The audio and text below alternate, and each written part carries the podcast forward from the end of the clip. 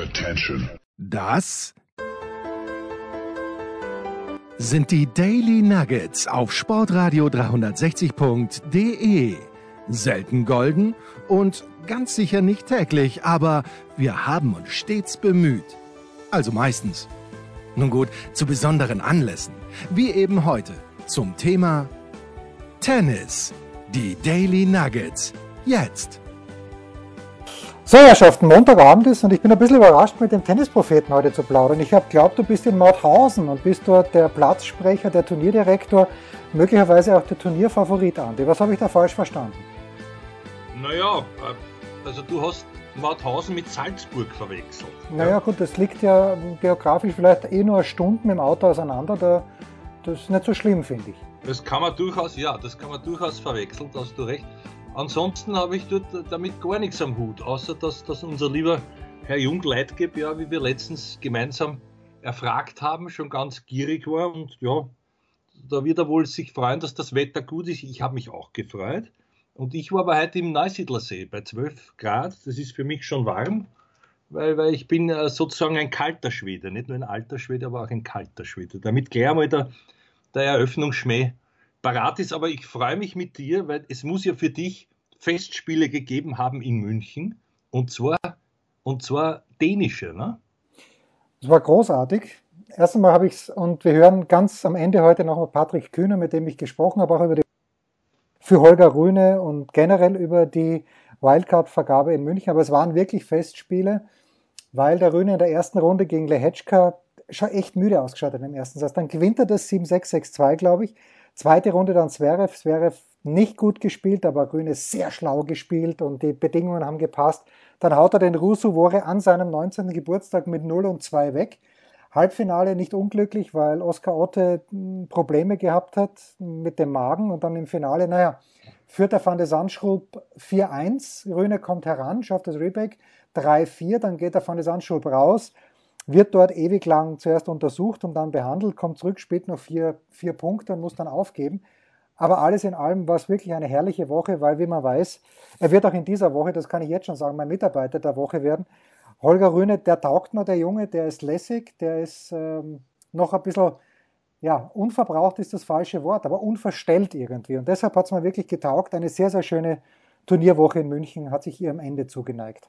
Ja, ja, und du hast ihn ja schon verarztet letzte Woche, also da, als er da gekommen war von dieser, von dieser Trainingswoche. Was mich natürlich interessiert, so sehr es mich freut und so sehr dann vielleicht auch ein bisschen ein, bisschen ein Glück schon dazu kommt, weil, wie du gesagt hast, waren ja äh, Semifinalist und Finalist, äh, jetzt nicht gerade bei größten Kräften, aber das ist letztlich wurscht. Jetzt steht der Bursche, glaube ich, auf 46, ha? Oder zumindest Top 50. Genau, genau. Also ich glaube, er steht 45, aber er kann auch 46 okay. sein, weil der Sebastian Baez, der in Estoril gewonnen hat, äh, vor ihm ist. Also als er München gewonnen hatte, der Rune, war er vor dem Baez, aber nur einen Platz. Da war ihm das Finale in Estoril noch nicht gespielt, aber ist wurscht. Ja. Er, ist, er ist jetzt Top 50, das hat er sich auch verdient weil er auch zu viel gespielt hat. Das hat er unter der Woche auch gesagt. Also sag mal, die Geschichte, die er damals in Sanremo und Monte Carlo abgezogen hat, ja, das war natürlich für uns Zuschauer interessant, wo er am Samstag in der Früh das Finale im Challenger von Sanremo spielt und gewinnt, dann rüber nach Monte Carlo fährt, erste Runde, ich glaube gegen Radu Albot, die Quali erste Runde gewinnt, dann zweite Runde gewinnt am Sonntag, sich qualifiziert. Da hat er gemeint, naja, gleich zu Beginn der Woche, weil ich ihn gefragt habe, da muss er ein kleines bisschen schlauer werden, was die Turnierplanung angeht. Mhm. Aber ansonsten, ja, super, super lässiger Junge, der noch keinen Führerschein hat, den er irgendwann in den nächsten Wochen nachholen möchte. Das glaube ich bei dem Auto. Was ist das genau? Ich meine, BMW habe ich schon gesehen, aber welcher Typ? Also das ist ein i4, ähm, angeblich Coupé oder nein, was doch nicht Coupé. Ich habe das, hab das nicht mehr ganz kapiert. Meine Schüler, die sehr autoaffin sind, haben da versucht, mich aufzuklären. Für mich heißt ja Coupé, dass ein Auto nur zwei Türen hat, aber das ist offenbar schon lang nicht mehr so, so alt bin ich schon. Es ist also ein voll elektrischer BMW i4, der mich von der Schnauze her ein bisschen irritiert, weil es, wie ich finde, nicht typisch BMW ausschaut, sondern eher in Richtung Alfa Romeo geht, aber es ist ein extrem lässiges Auto dass er eben noch nicht fahren darf. Und das ist sowieso dann die Frage, naja, wie, wo soll es hin, das Auto? Er wohnt ja, glaube ich, in Monte Carlo. Mhm. Und wer soll es fahren? Aber die Frau Mama war ja auch mit dabei. Ich bin mir sicher, der hat einen Führerschein. Das glaube ich auch. Und äh, also da, da, kann man da sagen, es gibt was auf die Schnauze, oder? Wenn die Schnauze dir nicht gefällt. Naja, nicht, naja sie hat mich irritiert. Also ich, ich sage nicht, dass, es mir, dass sie mir nicht gefallen hat, aber es war halt nicht, ich finde sie halt nicht besonders BMW-typisch. Äh, ja. Aber vielleicht ist das der neue Style, der dann bei allen Modellen äh, der bayerischen Motorenwerke. das ist doch jetzt, das ist doch so eine Geschichte, die man sich wünscht. Ha? Da haben wir uns denn, da haben wir doch noch letztes Jahr gesagt, weil wir beide aus irgendwelchen Gründen in den verliebt sind, unabhängig voneinander, noch dazu. Ja? Äh, er, er, in uns weiß ich nicht, also mit, mit, mir da geschrieben am Anfang jetzt nicht mehr, mehr jetzt dürfte er so viele Fans schon haben, dass er, dass er dazu keine Zeit mehr findet, aber wurscht. Uh, und, und da, als wir noch uh, moniert haben, dieses System mit Covid, und da kommt so einer wie der nie nach vorne, auf einmal ist der 45, ist ein Traum. Ne? Das ist ein Traum, weil er jetzt halt in alle Turniere reinkommt und sich damit unfassbar viel Kraft spart.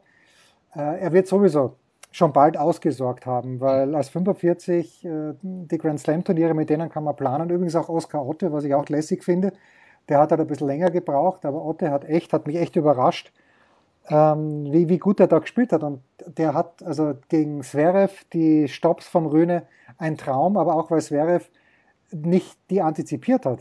Gegen Otte hat er mit seinen Stops genau überhaupt nichts bewirkt. Der Otte ist sofort am Netz vorn gewesen, hat echt gut gespielt. Es ist halt schade, dass er nicht ganz gesund war, aber ich finde, ja, ich finde den Rühne super, weil wenn man natürlich vergleicht, der ist jetzt 19 geworden am letzten Donnerstag, ist natürlich nicht ganz so weit wie der Alcaraz, aber das ist natürlich auch äh, ganz eine große Ausnahmeerscheinung. Der Alcaraz, äh, ja, körperlich und überhaupt und ist ja schön, wenn manche ein bisschen, wenn manche ein bisschen länger brauchen, finde ich. Ja, durchaus, durchaus.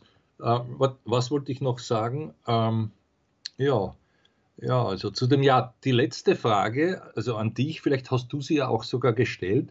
Du kannst dich erinnern, ähm, der hat doch zu Beginn, ist er doch überhaupt nicht in die Gänge gekommen heuer. Wann ungefähr dieser Turning Point für ihn war? Hat er da was ausgelassen? Das hätte mich nur interessiert. Da habe ich ihn ehrlicherweise nicht gefragt. Wen ich gefragt habe, was der Turning Point war, das waren Kravitz Mies, die das Doppel gewonnen haben. Mhm. Und ich habe einmal selber einfach in den Ring geworfen, die erste Runde in Barcelona, wo sie gegen Nicolas Mahü und Edouard Rochenet gegen, was? doch, ich glaube, es war der Rocher Vasselin. Es waren auf jeden Fall zwei Franzosen und dieses Match hätten sie ohne weiteres verlieren können. Das haben sie aber gewonnen und seitdem glauben sie wieder daran, dass sie gewinnen können. Jetzt haben sie Barcelona gewonnen, Kravitz Mies, jetzt haben sie München gewonnen. Äh, vor allen Dingen der Andy Mies hat sich unfucking fassbar gefreut, weil er auch der Typ ist, der sich ein bisschen lauter und extrovertierter freut als der Kevin.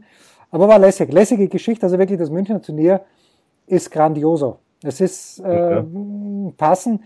Also ich bin mir nicht ganz sicher, ob die Angabe der Zuschauerzahlen wirklich stimmt am Center Court, weil wenn man es gerade mit Kitzbühel vergleicht, dann schaut es doch ein bisschen wenig aus und äh, auch die Relation dann passt nicht, wenn man sagt Kitzbühel 5400 und in München sollen es angeblich 4000 sein, also das glaube ich eher nicht, aber es ist wurscht.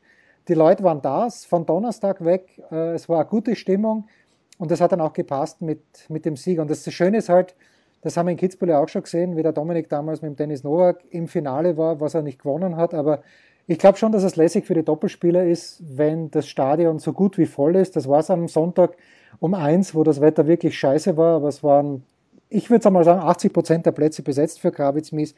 Ein grandioses Turnier, was soll ich da sagen? Ja, naja, vielleicht, äh, also mein Eindruck war ja, und, und das, das weißt du auch als, als als junger, alter Doppelspezialist, der du vielleicht bist.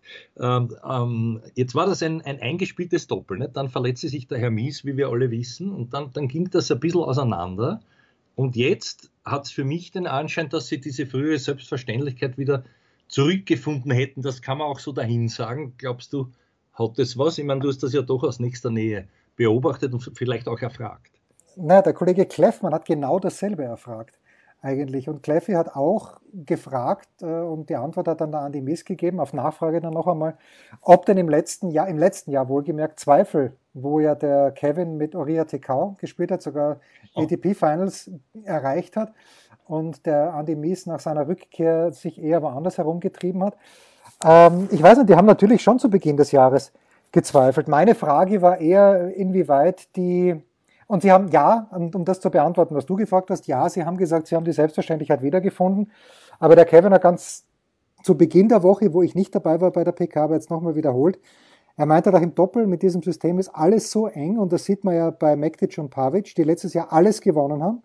eben weil sie auch jeden Match-Tiebreak gewonnen haben. Der Alex Payer hat bei mir, glaube ich, gesagt, von den ersten 19 im Jahr 2021 hätten sie 18 gewonnen, was Irrsinn ist.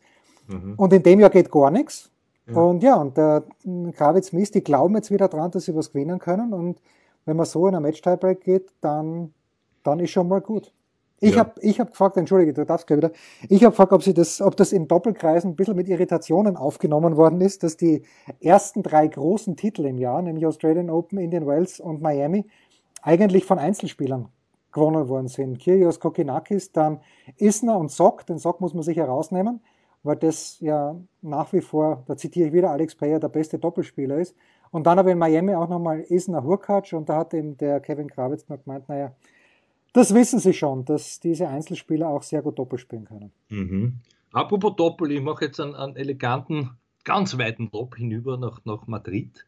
Da war ein Doppel plötzlich am, am Tapet und zwar der, der alte Herr Lopez, also, also alt sind beide Herren Lopez. Ja, aber der, Marc, der, der Marc, genau, ja, der Kleine, genau, der Marc, der Kleinere, also nicht der Turnierdirektor, sein Namensvetter, mit dem er auch manchmal gespielt hat. Öfter hat er mit Rafa gespielt, wie wir wissen. Ja und sogar sehr erfolgreich. Und, Olympiasieger ist er Ja, genau, genau. Und der hat sich verabschiedet mit dem Alcaraz interessanterweise gegen einen alten Freund von mir, gegen einen Lukas, Lukas Kubot, dein Partner ist mir jetzt entfallen, auch im Match Tiebreak natürlich. Und, und da habe ich mir auch gedacht, das, das ist eigentlich, könnte man da würfeln, weil äh, das, ich, das haben wir auch schon oft besprochen, das gibt es jetzt schon lang, aber irgendwie ist das so, so haarscharf auf das Messer schneidet, da kannst du eine Münze werfen und dann gewinnt halt ein Paar. So stellt sich's für mich dar. Ähm, nichtsdestotrotz, also es war schön, dass der, der, Lopez noch, es war noch nicht ganz sein allerletztes Match. Ich musste, ich musste, ich musste ein bisschen einbremsen, weil nach meiner Ergebnis-App haben, die haben die beiden gewonnen. Mit Sie haben natürlich gewonnen, das habe ich ja gesagt. Das so, war nicht sein allerletztes ah, oh, Entschuldige, Entschuldige. Ja, und zwar äh, der, der Partner von Lukas Kubot war Eduard. Ja, bitte, bitte, bitte. Ja, ja, ich meine, jetzt kommen wir uns nochmal dran. Also die, also die, die der, der, der, Herr Lopez. Oder, oder hast du glaubt, die anderen haben gewonnen? Nein, nein, ich, ich habe so verstanden von dir, aber du hast völlig recht. Also Lopez Alcaraz haben gewonnen und der ja. pa Partner von Lukas Kubert war eben jener Edouard Roger Vasselin.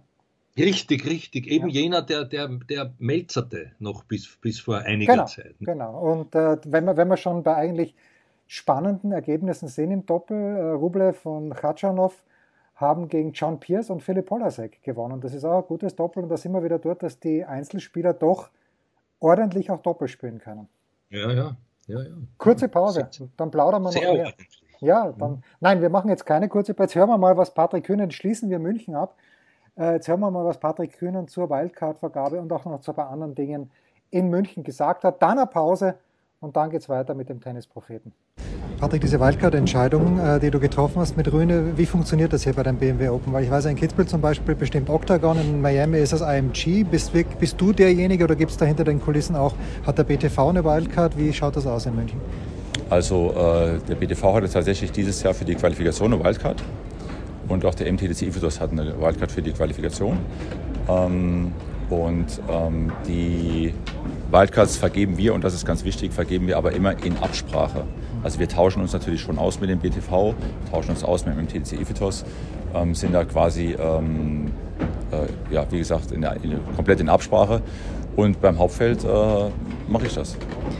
Ist es ein bisschen schade fürs deutsche Tennis? Also toll, dass der Rühne da ist, aber es hat sich ja für dich niemand so richtig aufgedrängt, wo man jetzt sagen könnte, na warum hat der Patrick jetzt nicht irgendeinem jungen Deutschen die Wildcard gegeben? Also da ist schon ein Loch jetzt da, oder? Habe ich aber eigentlich schon. Ne, du hast dem Rehberg eine gegeben. Max Rehberg, genau. Ja, okay, aber es ist nicht so, dass hier dass, dass, das große Wehklang, ich weiß noch, Hordorf sitzt hier vor ein paar Jahren und beschwert sich ganz bitterlich, dass du Katschanow warst damals, glaube ich, eine Wildcard gegeben Nein, hast. Katschanow, das weiß ich gar nicht, ob Katschanow wirklich eine Wildcard hatte.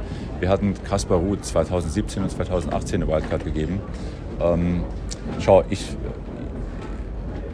ich interpretiere meine Aufgabe als Turnierdirektor so, dass ich natürlich auch auf die deutschen Spieler schaue, ist keine Frage. Also in, in, de, de, der erste Fokus bei mir sind immer die deutschen Spieler. Ich bin auch, und das muss man sagen, äh, äh, im engen Austausch mit Michael Kohlmann immer auch, was die deutschen Talente angeht, um auch äh, zu hören, weil Michael Kohlmann, auch Lars Übel, beide ja sehr nah dran sind, was die deutsche Spielerszene, die aktuellen Topspieler, ähm, aber auch den Nachwuchs und, und verstärkt den Nachwuchs angeht, weil ich äh, auch das Interesse habe, den Nachwuchs zu unterstützen, den Nachwuchs auch zu fördern. Das ist mir ganz, ganz wichtig.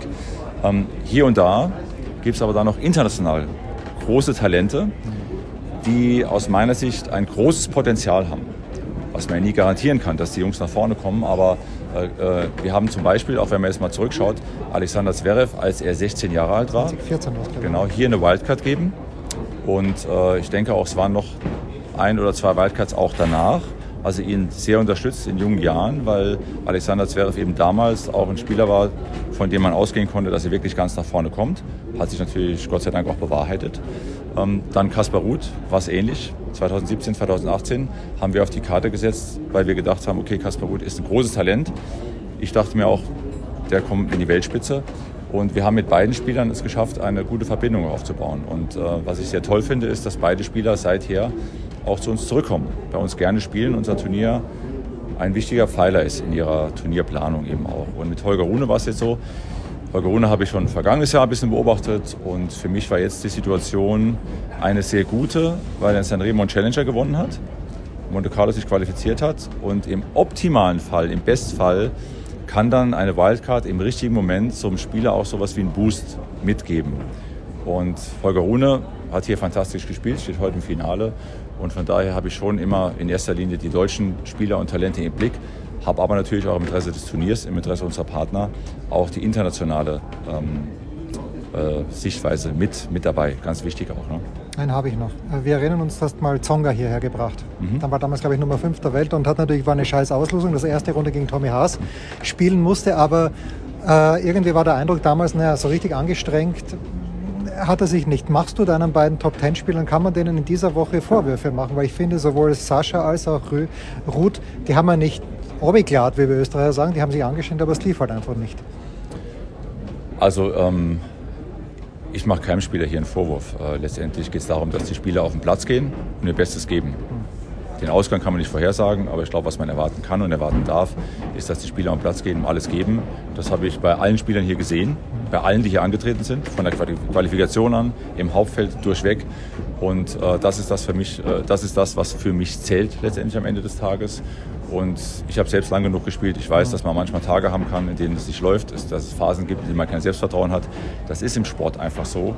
Die Kunst ist dann eben, dass man schnell rauskommt und wieder auf die Bahn kommt sozusagen und sein bestes Tennis spielt. Und es ist kein schönes Gefühl, weiß ich auch von mir selbst, wenn man am Platz steht und einfach nicht gut spielt man, man, man, will ja gut spielen, die Ränge sind voll, man will gutes Tennis spielen und dann läuft einfach nichts zusammen. Ähm, und das ist dann für einen Spieler auch nicht so einfach, das zu verdauen und dann auch die Wende im Match vielleicht auch herbeizuführen. Das ist eine große Herausforderung und ich würde mal sagen, so von meiner Erfahrung her kann ich sagen, dass wenn man mal so Roger Federer, Rafael Nadal, die ganz großen Namen des Tennis vor Augen führt, die haben das in den letzten Jahren, haben, haben die, also die Matches, in denen sie nicht ihr bestes Tennis gespielt haben, gewinnen die Jungs öfter als vielleicht andere Spieler und das mag dann auch dazu führen, dass sie länger oben stehen oder weiter oben stehen und, und das natürlich auch mit viel Erfahrung meistern. Aber das ist eine Herausforderung, die, die immer wieder kommen kann. Aber unser Turnier fand ich vom ersten bis zum letzten Tag sportlich absolut hochwertig. Super. Was gibt es Neues? Wer wird wem in die Parade fahren? Wir blicken in die Glaskugel. Mhm. Jetzt sind wir in Madrid und am Montagnachmittag, wer es gesehen hat, ich habe es gesehen, das Spiel von Tommy Paul gegen Yannick Sinner, das hat mir, das hat mich ein bisschen irritiert schon wieder. Ich bin heute sehr irritiert, Andi. Ich weiß nicht, ob du es gesehen hast, aber der Paul führt im zweiten Satz mit Break, hat dann insgesamt drei Matchspieler, die er nicht verwerten kann. Und der Sinner tut sich Anfang des dritten Satzes weh und lässt sich den Oberschenkel einbandagieren, aber zieht das dann noch irgendwie raus die Partie, gewinnt die Partie also. Aber wenn ich jetzt tippen müsste, würde ich sagen, dass wir Yannick Sinner in der zweiten Runde nicht sehen, weil er natürlich weiß, nächste Woche ist Rom. Da würde ich natürlich besser spielen als in Madrid, noch besser als in Madrid. Und da frage ich mich dann manchmal, naja, wäre es jetzt nicht fairer? Ich weiß eh schon, dass es nicht gut geht, oder vielleicht äh, ist dann rausgegangen, also um, um sich behandeln zu lassen. Aber würdest du vielleicht da dafür plädieren, dass man, dass man ein bisschen an die Spieler appelliert naja, Burschen, wenn ihr merkt, nächste Runde wird es nichts, dann, dann seid einfach mal ein bisschen sportlicher. Mhm. Du meinst sportlicher, dann lasse ich halt den anderen gewinnen. Naja, dann, wenn ich, wenn ich eh schon weiß, dass nichts weitergeht, was ich jetzt einfach den ja. Sinn einmal unterstelle, ja. Ja. Dann, dass er dann sagt, naja, Tommy, pass auf, spül du. Naja, das, das hat was, dieser Gedanke. Der ist mir auch schon einige Male gekommen. Aber es ist natürlich auf der anderen Seite, schau, da, da, da, zeigt sich, dass, dass der Sinn nicht, nicht, nicht runterladen und eigentlich ein gerader Michel ist, ja, der Öffentlichkeit und den Zuschauern gegenüber, dass er da versucht, doch noch Gas zu geben, zu gewinnen und, und halt nichts herschenkt sozusagen. Auf der anderen Seite hast du natürlich recht, wenn, wenn, ich, wenn ich weiß, das wird sich nicht ausgehen oder zu dann mein Heimturnier, da möchte ich topfit sein äh, in Rom, äh, da bin ich völlig, bin ich wieder vollkommen bei dir. Ja, also auf der anderen Seite, ja, was soll man viel dazu sagen? Es, es war, wie es war. Natürlich schaut es komisch aus, weil, weil ich immer denke, erst, äh, wenn, der, wenn der jetzt den Matchball oder die Matchbälle macht, dann, dann, ist, dann ist das alles keine Frage mehr. Manche Partien, die laufen so seltsam, da, da, da weiß man, da wäre dann auch interessant, was sich in den Köpfen abspielt oder abgespielt hat, nämlich wieder einmal mental. Du kennst es, dieser, dieser, dieser äh, Brad Gilbert-Effekt gegen Karel Novacek habe ich eh schon tausendmal erzählt, in der Stadthalle mal ein, ein Endspiel gewesen, als der Gilbert gehatscht ist die ganze Zeit. Nur beim Ballwechsel ist er gerannt wie ein Wiesel. Also, wenn man das wieder umlegt auf die jetzt, so, so, so, jetzt nicht mehr, aber vor ein paar Jahren war das modern, hat mir persönlich auch sehr gut gefallen. Immer diesen Vergleich zu haben, Bruttozeit, Nettozeit. Also sagen wir mal in der Halle sollen es sein eineinhalb Stunden brutto und die Kugel ist sieben Minuten im Spiel und während der sieben Minuten ist der gerannt wie ein Wiesel, dazwischen ist er gehatscht oder hat gehatscht und hat damit den anderen rausgebracht. Also das, das, sind so die Dinge, die mir einfallen heute als, als, als alten Fuchs, als alter Fuchs, nicht von der, der am Rande Sachen noch beobachtet. Ja. ja, also sind wir jetzt nächste Runde gegen jemand, der es ihm nicht leicht machen wird, nämlich Alex Demenor, der äh, gegen äh, Pedro Martinez, wer sich erinnern kann, letztes Jahr Finalist in Kitzbühel, wird der, ähm, hat der gewonnen, der Deminor. Das wird schon einmal anstrengend werden, die ganze Geschichte. Und dann vielleicht auch noch ein frühes Ergebnis, was äh, mir taugt, weil, also der Sinner, ja, natürlich spielt er gut, aber mir ist das am Ende des Tages dann doch ein bisschen zu eindimensional. Und deshalb taugt es mir, dass sein Landsmann, möglicherweise Rivale, Lorenzo Musetti, ungefähr drei Minuten bevor wir begonnen haben aufzunehmen, oder nein, Blödsinn, während wir diese Aufgabe vorantreiben, über die Qualifikation ist der Musetti ins Hauptfeld gekommen und hat jetzt den Ilya Iwaschka geschlagen. Das gefällt mir. Nichts, ich habe nichts gegen Iwaschka, weil mir taugt einfach, wie der Musetti spielt. Der spielt variabel, der spielt einhändige Rückhand. Das macht mir, das macht mir Freude. Verstehe ich dich, verstehe ich dich. Für mich hat er ein bisschen zu, ich weiß nicht, zu wenig noch, die, der hat ein bisschen was von Nini-haftes, allerdings harmlos. Dieses manchmal, da merkst du, okay, mh, hm, ja, da geht in ihm doch einiges vor, was ihn dann wieder ein paar Punkte kostet, aber, aber im Prinzip technisch ganz fein, da bin ich völlig bei dir. Und bei dem Sinner weiß ich nicht, das ist also nicht erst seit der Trennung, ja, mit dem, mit dem langjährigen Coach, wo mir immer der Name entfällt, den ich aber gut kenne. Riccardo Piatti. Richtig, ich danke dir vielmals, mein Freund. Uh, Jens Huber, glaube ich, oder? das ist mir noch nicht das, ganz das, das letzte Mal, wo ich geschaut habe, ja. Danke, ja. Na, jedenfalls, ähm, äh, was ich sagen wollte, und irgendwie stagniert der Sinn auch für mich. Also ich weiß nicht, aber wir haben doch auch in den höchsten Tönern den gelobt, auch Stadthalle zweimal gesehen, glaube ich, in den letzten Jahren. Und das war immer, das war immer recht ansprechend, da überhaupt für die, für die Jugend. Und jetzt irgendwo ist da, habe ich das Gefühl, er steht irgendwo an, ohne selber zu wissen, wo. Das wäre jetzt interessant, ob du das auch deswegen so jetzt ein bisschen vorsichtig, also ihn nicht mehr so gelobt hast wie früher, sagen wir so. Er hat natürlich in diesem Jahr, Stefan Hempel hat das Spiel kommentiert, nein, Götze hat das Spiel kommentiert, Markus Götz, äh, sich das angeschaut. Er hat in diesem Jahr noch kein einziges Halbfinale erreicht. Hat natürlich bei den großen Turnieren Viertelfinale erreicht, aber wenn wir uns erinnern können, Australian Open gegen Tsitsipas kein Licht gesehen im Viertelfinale. Und es ist, er ist ja noch jung. Und er, die Power von hinten ist ja da. Und gegen Zverev in Monte Carlo haben wir länger darüber gesprochen. Bei 5-5 im Tiebreak im dritten Satz, diese Vorhand, die kann er auch reinschießen und dann gewinnt er es möglicherweise sogar, dann hat er Matchball. Natürlich. Ja. Ähm, ja. Aber ja, mir, mir ich, ich, bin da halt mehr, weil ich ja selber ein Kopf kleiner bin als der Sinner, bin da mehr auf der Seite von den Leuten, die es versuchen, ein bisschen mit Finesse zu machen. Nicht, dass ich selber jemals gekonnt hätte, aber das taugt mir irgendwie so ein bisschen mehr und der Sinner ist, was, worüber reden wir, ist Nummer 12 der Welt.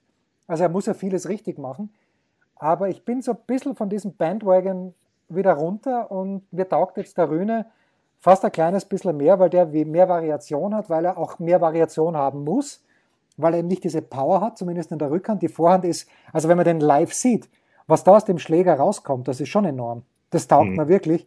Mhm. Äh, die Rückhand jetzt not so much, aber die, mit der kann er das im Spiel haben. Der hat auch dafür, dass er nicht besonders groß ist, einen erstaunlich guten Aufschlag. Also ich bin jetzt mehr im Team Rühne als im Team Sinner, aber der Sinner wird ja die nächsten zehn Jahre wahrscheinlich Top Ten sein, vielleicht gewinnt er Grand Slam Turnier, vielleicht drei. Aber ich bin, ich, ich würde gern bin ein bisschen vom Glauben von seinem Tennis abgefallen, so wie es im Moment ist. Das ist mir ja. zu, zu, eindimensional. Ja, genau. Also mir fehlt auch diese Variabilität und du hast wieder was sehr Richtiges gesagt. Das war das, was, was der Rühne nicht hatte und auf einmal für sich entdeckt hat. Mit dem Selbstvertrauen natürlich noch nah, das kommt, wenn man da jetzt dann doch durchmarschiert.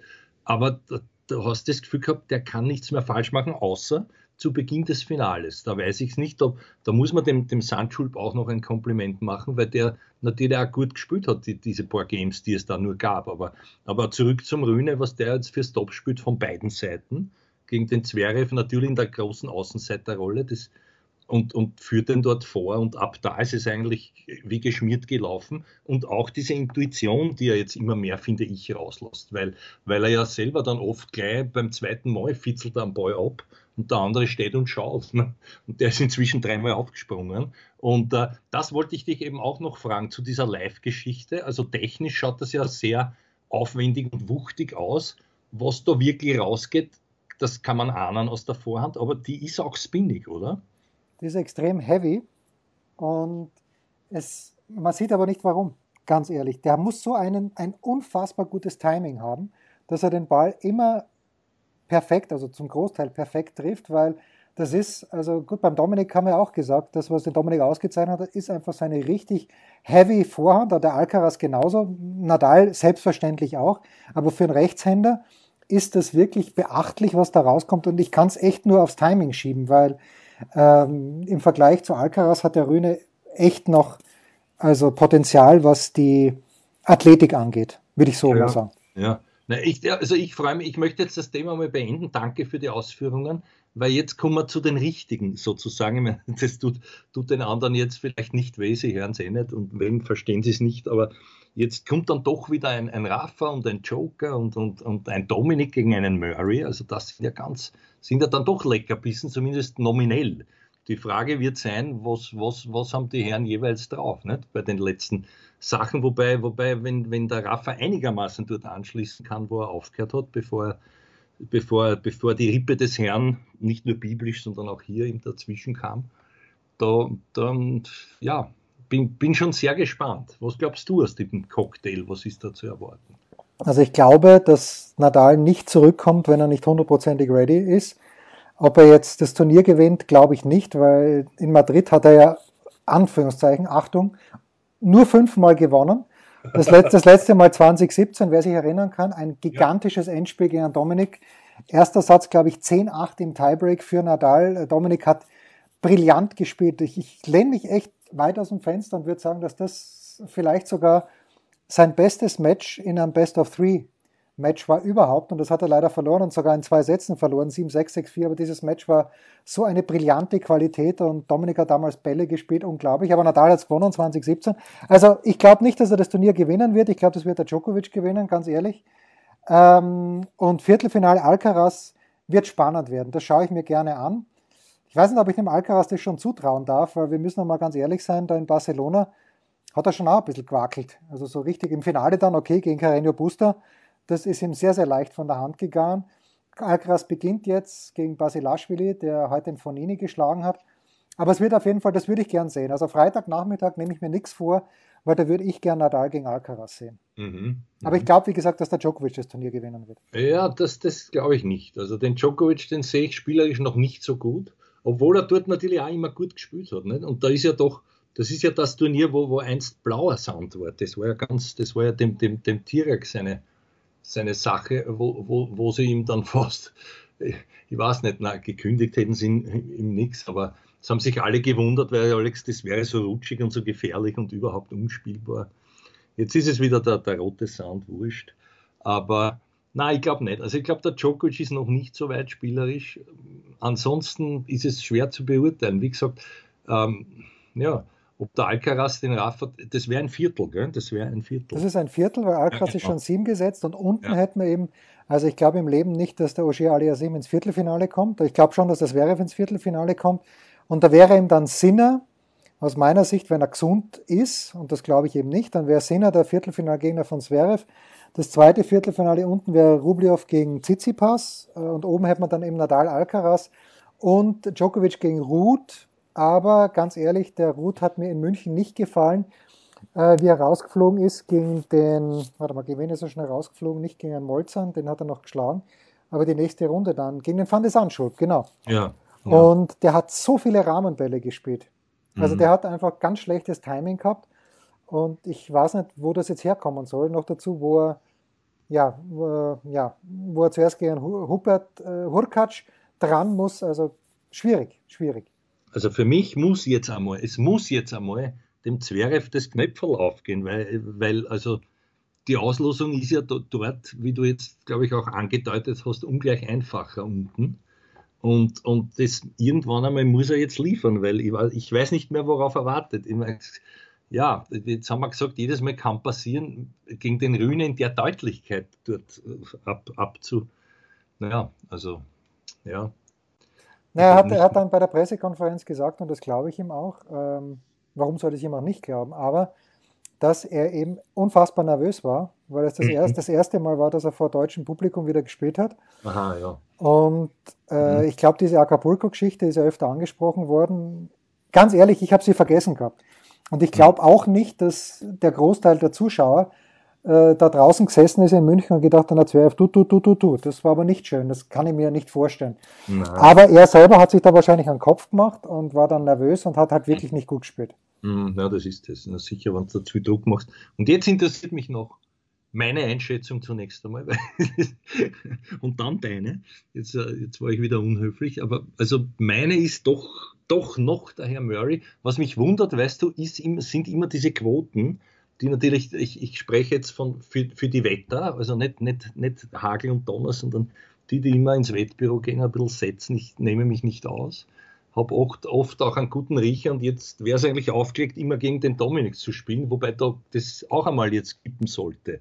Und die Frage wird sein, der Murray wollte ja zuerst, glaube ich, nicht auf Sand zurückkommen, jetzt macht das doch. Und da ist auch nicht viel Matchpraxis da. Die Quote allerdings am Murren, das ist das Verwunderliche, ist 2,41 Außenseiter. Also das ist schon, das ist schon, finde ich, gewagt, wenn man jetzt die letzten Leistungen einbezieht. Und jetzt interessiert mich deine Einschätzung. Erstens einmal das Lässige ist, alles, was wir jetzt daher erzählen, wird bei, zum Zeitpunkt unserer Ausstrahlung wurscht sein, weil dann haben sie schon gespielt, die zwei. Mhm. Montagabend 20 Uhr. Ich glaube, dass der Murray ein guter Gegner für den Dominik ist, weil er ihn nicht vom Platz schießen wird weil er ihm viel Rhythmus gibt. Und ich glaube, dass der Dominik gewinnen wird. Weil, er, weil der Murray hat ja kein einziges Sandplatz-Match gespielt. Okay, in Madrid hat er gewonnen, 2015. Ich glaube auch, dass der, ich meine gehört zu haben oder gelesen zu haben, dass er nicht die French Open spielen wird, sondern dass er das jetzt dann einfach nur als Vorbereitung nimmt, dass er wieder ein bisschen Spielpraxis kriegt für hm. die Rasensaison. Also geht davon aus, dass er nächste Woche Rom spielen wird.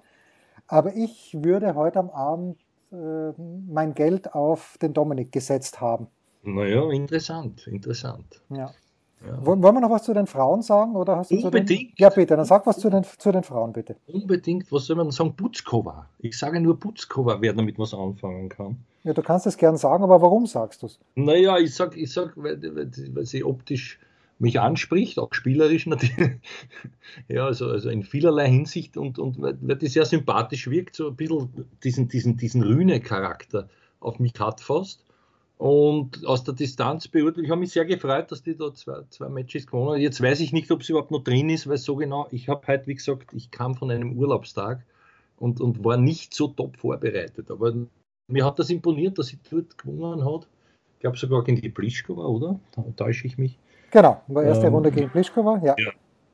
Ja, ja, ja, ja. Und ansonsten, da man, naja, kann man, kann man nicht viel sagen, oder habe ich, was, hab ich was vergessen? Naja, was man sagen kann, ist, dass die Schwerontek nicht angetreten ist. Okay, das ja. haben wir letzte Woche schon gesprochen. Für Leila Fernandes oben im Tableau gewinnt knapp gegen Petkovic, verliert dann gegen Teichmann. Ja. Was ich was halt man schon, Entschuldige, was man ja. natürlich schon, das machst jetzt vielleicht du eh, ob man der Osaka nicht da wirklich eine leichte geben sollte angesichts dieses Ausscheidens.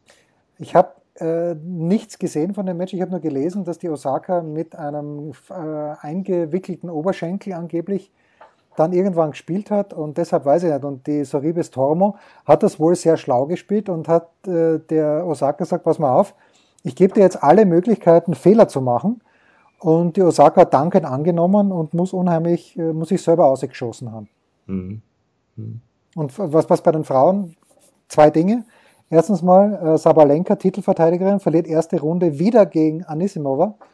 Zum viertes Mal gespielt gegen Anisimova, das vierte Mal verloren was ich erstaunlich finde. Und dann, was mich freut, obwohl sie wirklich anstrengend sein kann, aber Bianca Andreescu hat erste Runde gewonnen gegen Alison Risk. Okay, kann man machen auf Sand. Dann zweite Runde gegen Collins, 6-1, 6-1 und spielt jetzt gegen Pegula morgen.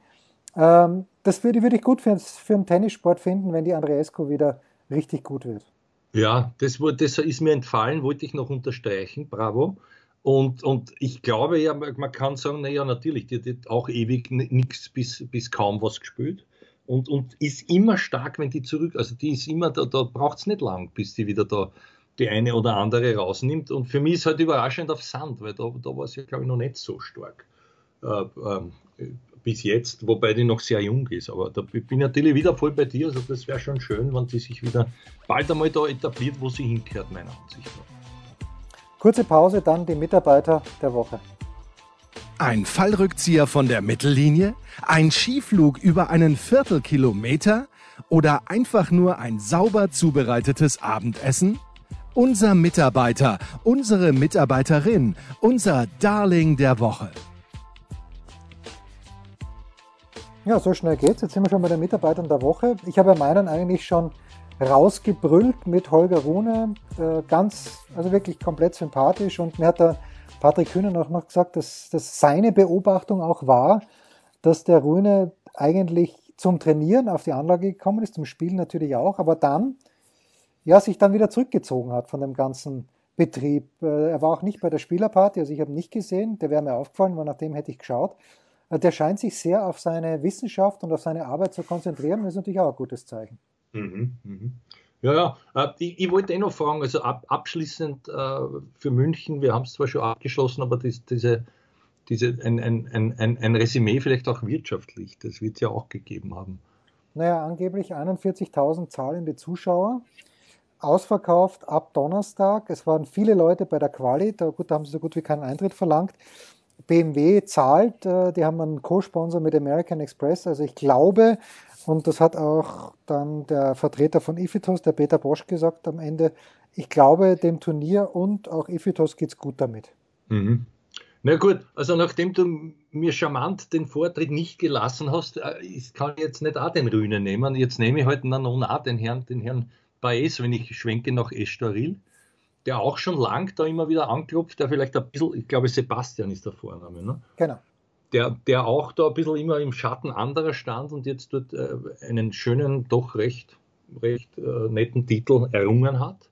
Das, das hat mir imponiert und ja, also ansonsten sagt er mir noch nicht viel, aber wir, wir werden nachlernen, glaube ich, alle müssen, weil das wird auch keine Eintagsfliege gewesen sein. Langsam, langsam kommen jetzt wirklich mehr Junge und auch verschiedene. Also das ist schon zu bemerken und äh, ja, ist, ist, ist für mich auf jeden Fall ein, ein erfreulicher Aspekt. Was mich auch gefreut hat, war, dass das ein ganz ein alter, dort glaube ich im Viertelfinale noch einmal war, nämlich der Herr Verdasco, der sich jetzt wieder den Top 100 nähert mit 37. Was es noch bringt, weiß man nicht, aber er wird selber wissen, warum er noch spielt. Weil es ihm Spaß macht wahrscheinlich. Und wenn wir schon Estoril erwähnen, dann müssen wir den TFO natürlich schon auch äh, nochmal mit äh, aufs Tableau auch. bringen, weil der gegen den Davidovic Fokina eigentlich schon verloren hatte. Er hat gegen den Korda im Halbfinale eigentlich schon verloren gehabt, ist zweimal zurückgekommen. Im Finale hat er dann allerdings kein Licht gesehen. Gegen ja. den nämlichen Sebastian Baez, der aber noch ein ganz junger Kerl ist. Und ich glaube auch, dass wir von dem noch was sehen werden. Ja, wobei ich aber für mich wäre jetzt der Korda da nochmal dran. Der, Chor, der Kerl spielt immer stärker und dann fällt er immer irgendwie um. Aber wer weiß, vielleicht täusche ich mich und er muss halt dann noch länger warten. Aber Schön zu sehen, was sich da alles tut. Danke für das nette Gespräch. Das waren die Daily Nuggets auf sportradio 360.de. Ihr wollt uns unterstützen? Prächtige Idee!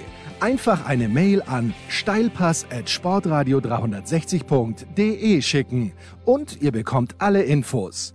Und versäumt nicht die Big Show. Jeden Donnerstag neu.